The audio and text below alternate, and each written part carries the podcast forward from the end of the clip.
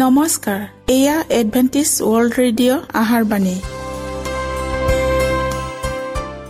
পঁচিছ মিটাৰ বেণ্ডত এঘাৰ হাজাৰ নশ পঁয়তাল্লিছ কিলো হাজাৰ এডভেণ্টিছ ৱৰ্ল্ড ৰেডিঅ' যোগে অসমীয়া ভাষাত প্ৰচাৰিত আহাৰ বাণী প্ৰত্যেক বুধবাৰ আৰু দেওবাৰ সন্ধিয়া সাত বজাত আহাৰ বাণী শুনাৰ পিছত আপোনালোকৰ কিবা মন্তব্য আৰু প্ৰশ্ন থাকিলে আমালৈ এই ঠিকনাত লিখক। আমাৰ ঠিকনাটি হৈছে Adventist world radio seven day Adventist মণ্ডলী অসম শাখা লতাকাটা বশিষ্ট গুৱাহাটী সাত আঠ এক শূন্য দুই ন।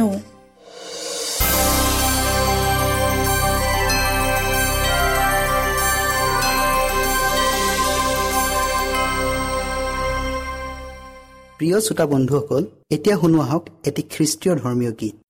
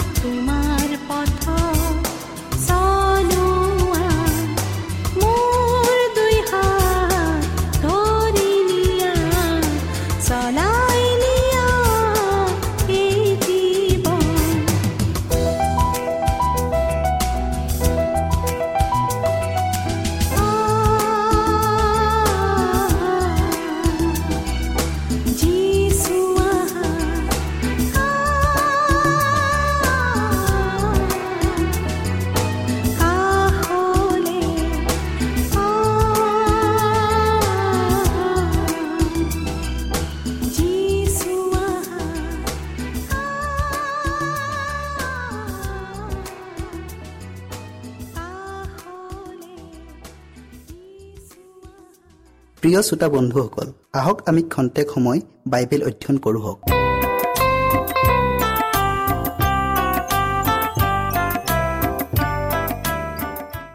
প্ৰিয় শ্ৰোতাসকল নমস্কাৰ। যোৱা অনুষ্ঠানৰ কথা আৰু কৰ্ম এই দৃষ্টান্তৰ বাকী অংশটো আমি আকৌ অধ্যয়ন কৰোঁ হওক। শাস্ত্ৰ পদ হৈছে মঠি একৈছ অধ্যায়ৰ তেইছ পদৰ পৰা বত্ৰিছ পদলৈকে। ঈশ্বৰৰ বাক্য শুনাৰ আগতে আমি প্ৰাৰ্থনা কৰোঁ হওক। স্বৰ্গত থকা প্ৰেমময় ঈশ্বৰ জিহুৱা তোমাক আকৌ ধন্যবাদ দিছোঁ। প্ৰভু এই সুন্দৰ সময়ৰ বাবে। প্ৰভু আমি আজি যোৱা অনুষ্ঠানৰ কথা আৰু কৰ্ম ইয়াৰ বাকী অংশটো অধ্যয়ন কৰিবলৈ আগবঢ়াইছোঁ। তুমি আমাৰ সংগে সংগে থাকা আৰু প্ৰত্যেক শ্ৰোতাৰ ওপৰত তুমি পবিত্ৰ আত্মা বাকী দিয়া যীশুৰ নামত খুজিলোঁ। আমেন। খ্ৰীষ্টৰ আগত সমবেত দলটোত ধৰ্মগুৰু ফৰিচী পুৰোহিত আৰু শাসনকৰ্তাসকল আছিল। দুজন পুতেকৰ দৃষ্টান্ত কোৱাৰ পাছত কৃষ্টই তেওঁৰ শ্ৰোতাবিলাকক এই প্ৰশ্ন কৰিলে এই দুজনৰ ভিতৰত কোনজনে পিতৃৰ ইচ্ছা পালন কৰিলে?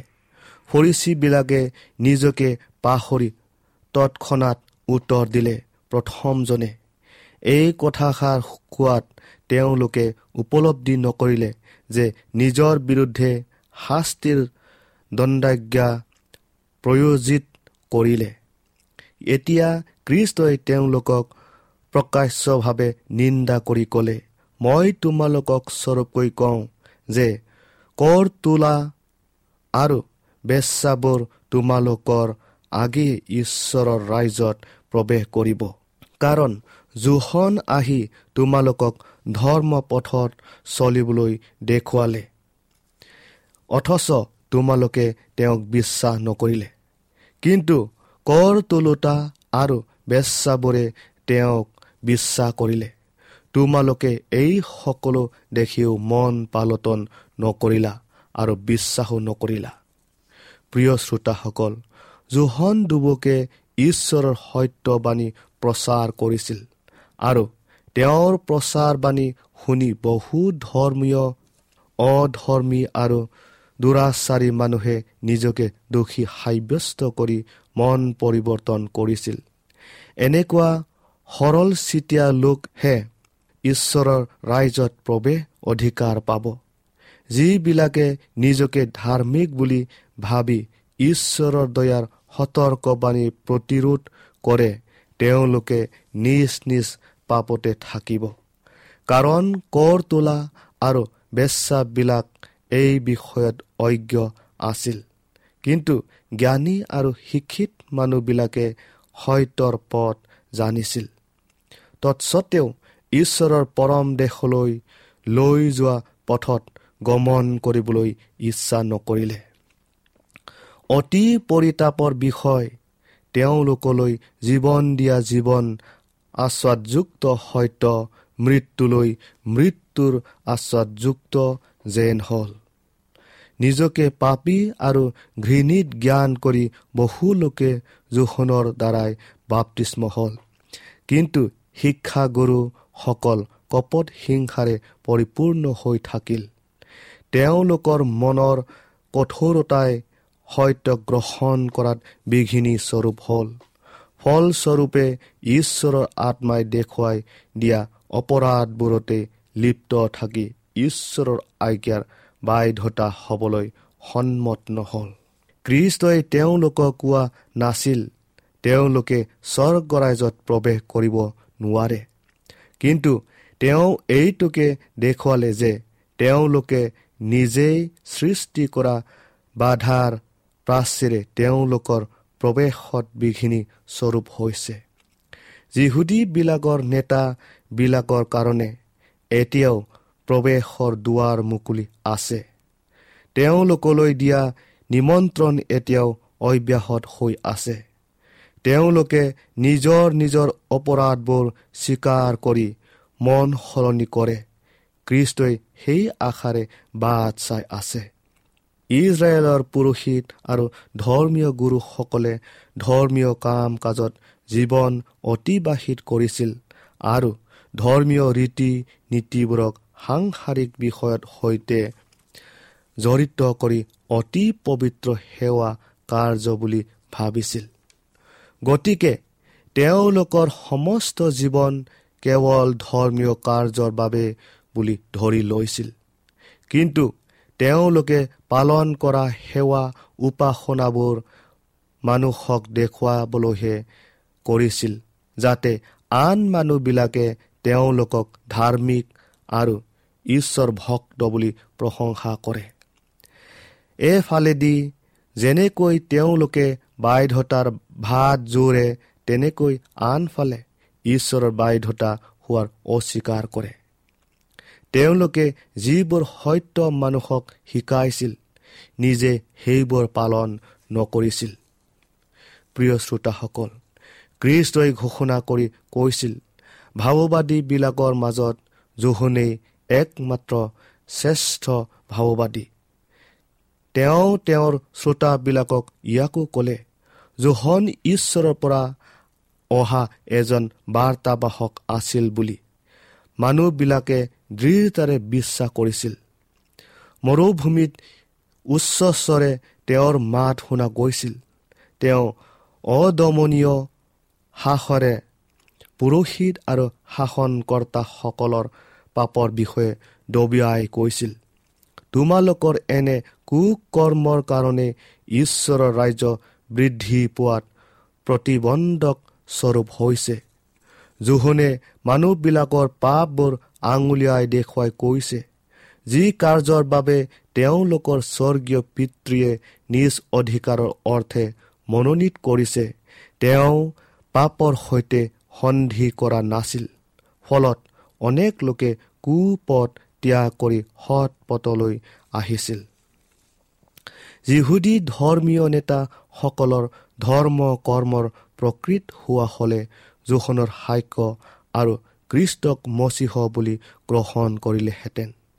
কিন্তু তেওঁলোকে অনুতাপ কৰি ধাৰ্মিকতালৈ কোনো ফল ধাৰণ কৰিব নোৱাৰিলে। যিজনাক তেওঁলোকে অগ্ৰাহ্য কৰিলে তেওঁ এতিয়াও আগ্ৰহেৰে বাট চাই আছে। দৃষ্টান্তত যিজন পুতেকে কৈছিল বাৰু পিতা মই গৈছো। সি নিজকে বিশ্বাসী আৰু বাধ্যতা হোৱা যেন দেখুৱালেও। সময়ে প্ৰমাণ কৰি দেখুৱালে যে তাৰ মনৰ ভাৱনা সঁচা নাছিল। বাপেকৰ প্ৰতি তাৰ প্ৰকৃত প্ৰেম নাছিল। সেইদৰে সৰিচীবিলাকে নিজৰ ধাৰ্মিকতাত গৰ্ব কৰিছিল। কিন্তু সময়ৰ যুগত তেওঁলোকৰ যথেষ্ট ক্ৰুটি দেখা গ'ল। তেওঁলোকৰ নিজস্ব স্বাৰ্থৰ কাৰণে বিধানৰ প্ৰয়োজনীয়তা অতি দৃঢ়তাৰে উচ্চ আসনত স্থাপিত কৰিছিল। কিন্তু তেওঁলোকে নিজে এই বিধানৰ বাধ্যতা হৈছেনে? তেতিয়া অতি চতুৰালিৰে নানা অযুক্তিপূৰ্ণ তৰ্কৰে ঈশ্বৰৰ বিধানৰ পৰা এফলীয়া হৈ যায়। সেয়ে তেওঁলোকৰ বিষয়ে কৃষ্টই কৈছে কাৰণ তেওঁলোকে মুখেৰে যি কয় কাৰ্য তাক নকৰে। যিহেতু ঈশ্বৰ আৰু মানুহৰ প্ৰতি তেওঁলোকৰ প্ৰকৃত প্ৰেম ভাৱ নাছিল। সমুদায় জগতখনক আশীৰ্বাদ প্ৰাপ্ত কৰাত তেওঁৰ সহকৰ্মী হ'বলৈ আহ্বান কৰিলত তেওঁলোকে বাহ্যিক ৰূপে আমন্ত্ৰণ গ্ৰহণ কৰিলেও কৰ্মত বাধ্য নহ'ল। তেওঁলোকে নিজৰ ওপৰত নিৰ্ভৰ কৰি আৰু নিজৰ সাধুতাৰ ওপৰত ভিত্তি কৰি গৌৰৱবোধ কৰিছিল। কিন্তু ঈশ্বৰৰ আজ্ঞা ভংগ কৰিছিল। যি কাৰ্যৰ অৰ্থে ঈশ্বৰে তেওঁলোকক মনোনীত কৰিছিল কিন্তু তেওঁলোকৰ অবাধ্যতাৰ কাৰণে অপৰাধ হোৱাত ঈশ্বৰে এই অবাধ্য জাতিটোক ত্যাগ কৰিবলৈ থিৰ কৰিলে। প্ৰিয় শ্ৰোতাসকল নিজকে নিষ্ঠাৱান বুলি ভবাটো প্ৰকৃত ধাৰ্মিক বুলি নকয়। আৰু যিবিলাকে ইয়াতে আসক্ত হৈ থাকে তেওঁলোকে মাৰাত্মক প্ৰবঞ্চনাৰ ফলাফল ভোগ কৰিব ই নিশ্চিত। ঈশ্বৰৰ আজ্ঞা পালন কৰোঁ বুলি অনেকে দাবী কৰি কয় কিন্তু তেওঁলোকৰ হৃদয়ত আনলৈ প্ৰৱাহিত হ'ব পৰাকৈ ঈশ্বৰৰ প্ৰতি প্ৰেম নাই। কৃষ্টই তেওঁলোকক তেওঁৰে সৈতে যুক্ত হৈ জগতখনক মুক্ত কৰা কাৰ্যলৈ আহ্বান কৰিছিল। কিন্তু তেওঁলোকে বাৰু পিতা মই গৈছো বুলি কৈয়ে সন্তুষ্টি লভিলে। প্ৰকৃততে তেওঁলোক নগল। ঈশ্বৰৰ পৰিচৰ্যা কৰা লোকবিলাকৰ সৈতে সহযোগ নকৰিলে। কাৰণ ঈশ্বৰৰ কাৰ্য কৰিবলৈ এলাহ কৰিছিল। অবিশ্বাসী পুতেকজনৰ দৰে ঈশ্বৰৰ আগত আহৈ মাতিলে। মণ্ডলীৰ পবিত্ৰ বিধিৰ ভাৰ বহন কৰি তাৰ অনুজ্ঞত হ'বলৈ ঈশ্বৰৰ সাক্ষাতে তেওঁলোকে নিজকে প্ৰতিজ্ঞবদ্ধ কৰিলে আৰু তেওঁৰ কাৰ্যৰ অৰ্থে সমৰ্পণ কৰিলে।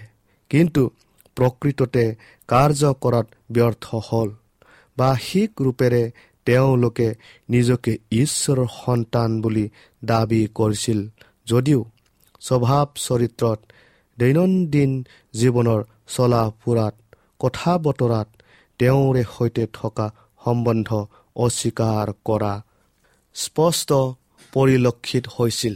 তেওঁলোকে মিছলীয়া হোৱা হেতুকে ঈশ্বৰৰ ইচ্ছাত আত্মসমৰ্পণ নকৰিলে। তেওঁলোকে প্ৰতিজ্ঞা কৰা বাধ্যতাত আচলতে সিদ্ধ কৰিবলৈ কোনো প্ৰকাৰৰ বলি উৎসৰ্গৰ প্ৰয়োজন নাছিল। কিন্তু আত্মত্যাগী আৰু আত্মবলিদানে যথেষ্ট আছিল।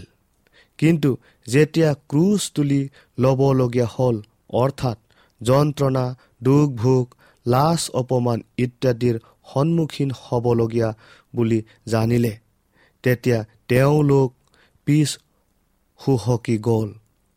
এইদৰে কৰ্তব্যৰ প্ৰতি থকা উৎসাহ ক্ৰমান্বয়ে হ্ৰাস পাই আহিল আৰু তাৰ লগে লগে ঈশ্বৰৰ আজ্ঞা উলংঘন কৰা অভ্যাসত পৰিণত হ'ল। কাণেৰে তেওঁলোকে ঈশ্বৰৰ বচন শুনিব পাৰে কিন্তু আত্মিক বোধ শক্তি নাইকিয়া হ'ল। হৃদয় কঠিন হোৱাত হিতাহিত জ্ঞানো লোভ পালে। নেভাবিব আপুনি তেওঁৰ সেৱাত ব্ৰতী হৈ আছে কাৰণে কৃষ্টৰ বিৰুদ্ধে শত্ৰুতা বুলি নিশ্চিত সিদ্ধান্ত প্ৰকাশ কৰিব পৰা নাই। ইয়াৰ দ্বাৰাই আমি নিজকে প্ৰতাৰণাহে কৰিছোঁ। ঈশ্বৰে তেওঁৰ কাৰ্যত ব্যৱহাৰ কৰিবলৈ সময় ধন আদি কৰি বিশ্বাসেৰে অৰ্পণ কৰা অনেক বৰ আঁত কৰি ৰাখে। এইটো ঈশ্বৰ বিৰোধী কাম। ছয়তানে অনাসক্ত টোপনি প্ৰিয় এলেহুৱা নামধাৰী ঈশ্বৰ ভক্ত লোকক তাৰ গোটলৈ আনি বল বৃদ্ধি কৰিবলৈ ঈশ্বৰৰ লোকক তাৰ ফলীয়া কৰা অহৰহ চেষ্টা চলাই আছে। অনেক মানুহে ভাবে তেওঁলোকে কৃষ্টৰ দৰে শুভসু কাৰ্য নকৰিলেও তেওঁৰ পক্ষতে আছে। কিন্তু ইয়াৰ দ্বাৰাই শত্ৰুক অগ্ৰাধিকাৰ ভিত্তি আৰু প্ৰাধান্য লাভৰ উপায় দিয়াহে হয়। সুবাৰ্তা প্ৰচাৰ কাৰ্যৰ দায়িত্ব এৰি গুৰুজনাৰ একান্ত বিশ্বাসী কৰ্মী নহৈ অকৰ্মণ্য হোৱাত কৃষ্টলৈ আনিব পৰা লোকবিলাক ছয়তানৰ অধীনত যা কৈছে। প্ৰিয় শ্ৰোতাসকল এলেহুৱা আৰু নিষ্ক্ৰিয় হৈ থাকিলে আমি কেতিয়াও উদ্ধাৰ নাপাওঁ। প্ৰকৃত বিশ্বাসী ব্যক্তিজনে দুখ কষ্টৰ মাজেদিয়ে জীৱন ধাৰণ কৰিব লাগিব। অনায়াসে ঈশ্বৰৰ গৃহত আমি প্ৰৱেশ কৰা সম্ভৱ নহয়। আনকি আত্মিক বিষয়ত দুৰ্বল লোকেও প্ৰৱেশৰ অধিকাৰ নাপায়। ঈশ্বৰৰ ৰাইজত সোমাবৰ কাৰণে আমি যদি যত্নপৰ নহওঁ যদি স্বৰ্গীয় সংবিধানৰ মৌলিক নীতি নিয়মবোৰ জানিবলৈ আগ্ৰহী নহওঁ তেনে ইয়াৰ অংশীদাৰ হোৱাৰ উপযুক্ত নহওঁ। যিবিলাকে এই জগতত ঈশ্বৰৰ সৈতে সহযোগ নকৰিলে সেইদৰে স্বৰ্গতো সহযোগ নকৰিব। সেয়ে স্বৰ্গলৈ যোৱাৰ কোনো প্ৰশ্ন নুঠে। প্ৰিয় শ্ৰোতাসকল আজি আমি ইমানতে সামৰিলোঁ। ইয়াৰ বাকী অংশ পৰৱৰ্তী অনুষ্ঠানত আপোনালোকে শুনিবলৈ পাম হওক। আশা কৰোঁ ইয়াৰ শেষ অংশটো আপোনালোকে শুনিবলৈ নেপাহৰিব। ঈশ্বৰে আপোনালোকক আশীৰ্বাদ কৰক।